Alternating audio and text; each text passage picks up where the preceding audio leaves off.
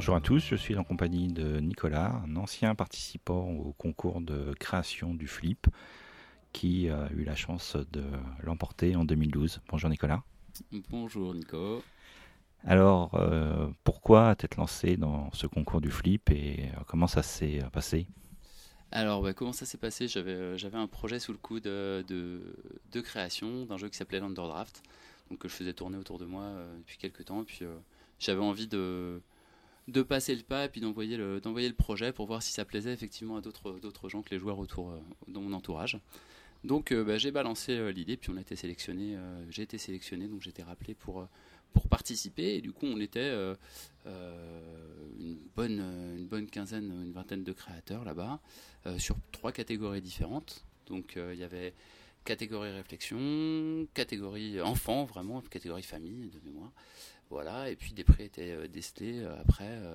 donc un prix du public, parce que le, public se déplaçait effectivement sur tout le festival. Donc on avait une tente vraiment pour le, qui était vraiment pour l'espace créateur. Euh, donc le public se déplaçait, testait les différents jeux, euh, donnait des notes et euh, les personnes qui avaient testé l'intégralité des jeux, enfin leur, note était valable et du coup ça attribuait le prix du public. Puis donc il y avait aussi un, prix qui était attribué par le jury, donc là composé de pas mal de, boîtes d'édition aussi, hein, de personnes assez, reconnues dans le milieu du jeu, des journalistes. Euh, qui était là et qui a pu juger, qui donnait donc un prix du jury pour chaque catégorie. D'accord. Si, si. Et donc tout ça, c'était en, en, 2012. Alors d'abord, quel effet ça fait de remporter un prix ludique?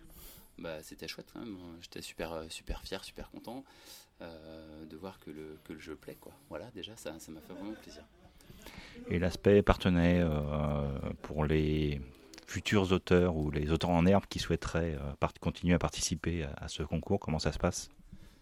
Alors ouais, je, conseille vraiment, parce que quand même, il y a énormément de passages de personnes qui voient le jeu. Malgré tout, il y a des personnes aussi compétentes, qui sont des professionnels, qui voient le jeu et qui peuvent le juger, qui vont aussi faire des, retours le plus possible.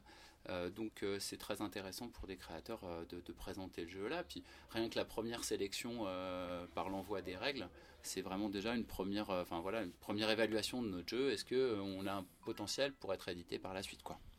Donc le principe, c'est qu'on envoie les règles au, jury ou en tout cas aux organisateurs du prix, qui ensuite font une première sélection des jeux qui seront présentés pendant le festival. C'est ça?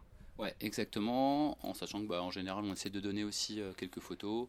Euh, moi, je m'étais permis carrément de mettre une vidéo d'explication de partie. Enfin, je m'étais lâché. Euh, voilà. Mais euh, chacun fait à sa sauce pour présenter son jeu au mieux. Puis voilà, ils en reçoivent un certain nombre et, font une sélection. Je ne sais pas combien de personnes sélectionnent. Je ne suis pas sûr qu'il y ait que les membres du jury. Il y a peut-être aussi des, organisateurs de pas du flip qui participent à cette première sélection. D'accord, donc ça c'était en 2012. Ouais. J'aurais tendance à dire, bon, et maintenant? Et maintenant, alors à l'issue de, à l'issue de, ce flip, il y avait eu pas mal de promesses. Euh, c'est vrai que sur l'édition de, de, de l'Underdraft, bon, bah, malheureusement, euh, c'est c'est pas encore euh, c'est pas encore sorti. Il a été gardé plusieurs, même une, année complète par un éditeur. qui en a pas fait grand chose parce que c'est un jeu qui est un jeu de stratégie qui nécessite encore qui nécessitait encore quelques équilibrages c'est assez mathématique vraiment faire en sorte que toutes les stratégies soient équivalentes euh, et au final, euh, c'est vrai qu'il faut une maison d'édition qui soit compétente dans ce domaine, c'est-à-dire avoir vraiment des équipes de test qui puissent euh, plancher dessus. Voilà. Donc malheureusement, les personnes qui l'ont eu n'ont pas, pu faire avancer mon jeu dans ce domaine-là. voilà, je crois que le jury avait, vraiment vu ce côté, ce potentiel qu'il avait, mais, il nécessite encore un peu de travail. Donc voilà, pour l'instant, pour l'instant pas d'édition. Euh, l'édition change, donc euh, c'est vrai que les jeux de stratégie sont moins édités désormais, enfin les gros jeux, euh, ça devient un petit peu plus dur de, ça devient un petit peu plus dur d'arriver sur le marché avec avec un projet un projet de ce calibre là. Donc on va voir on va voir si voilà, j'ai d'autres d'autres projets dans la besace. Enfin, avoir gagné des prix, c'est quand même c'est quand ça peut toujours être intéressant pour après présenter des futurs projets. En tout cas, bon courage pour la suite et en tout cas, merci de nous avoir consacré quelques instants. Merci beaucoup.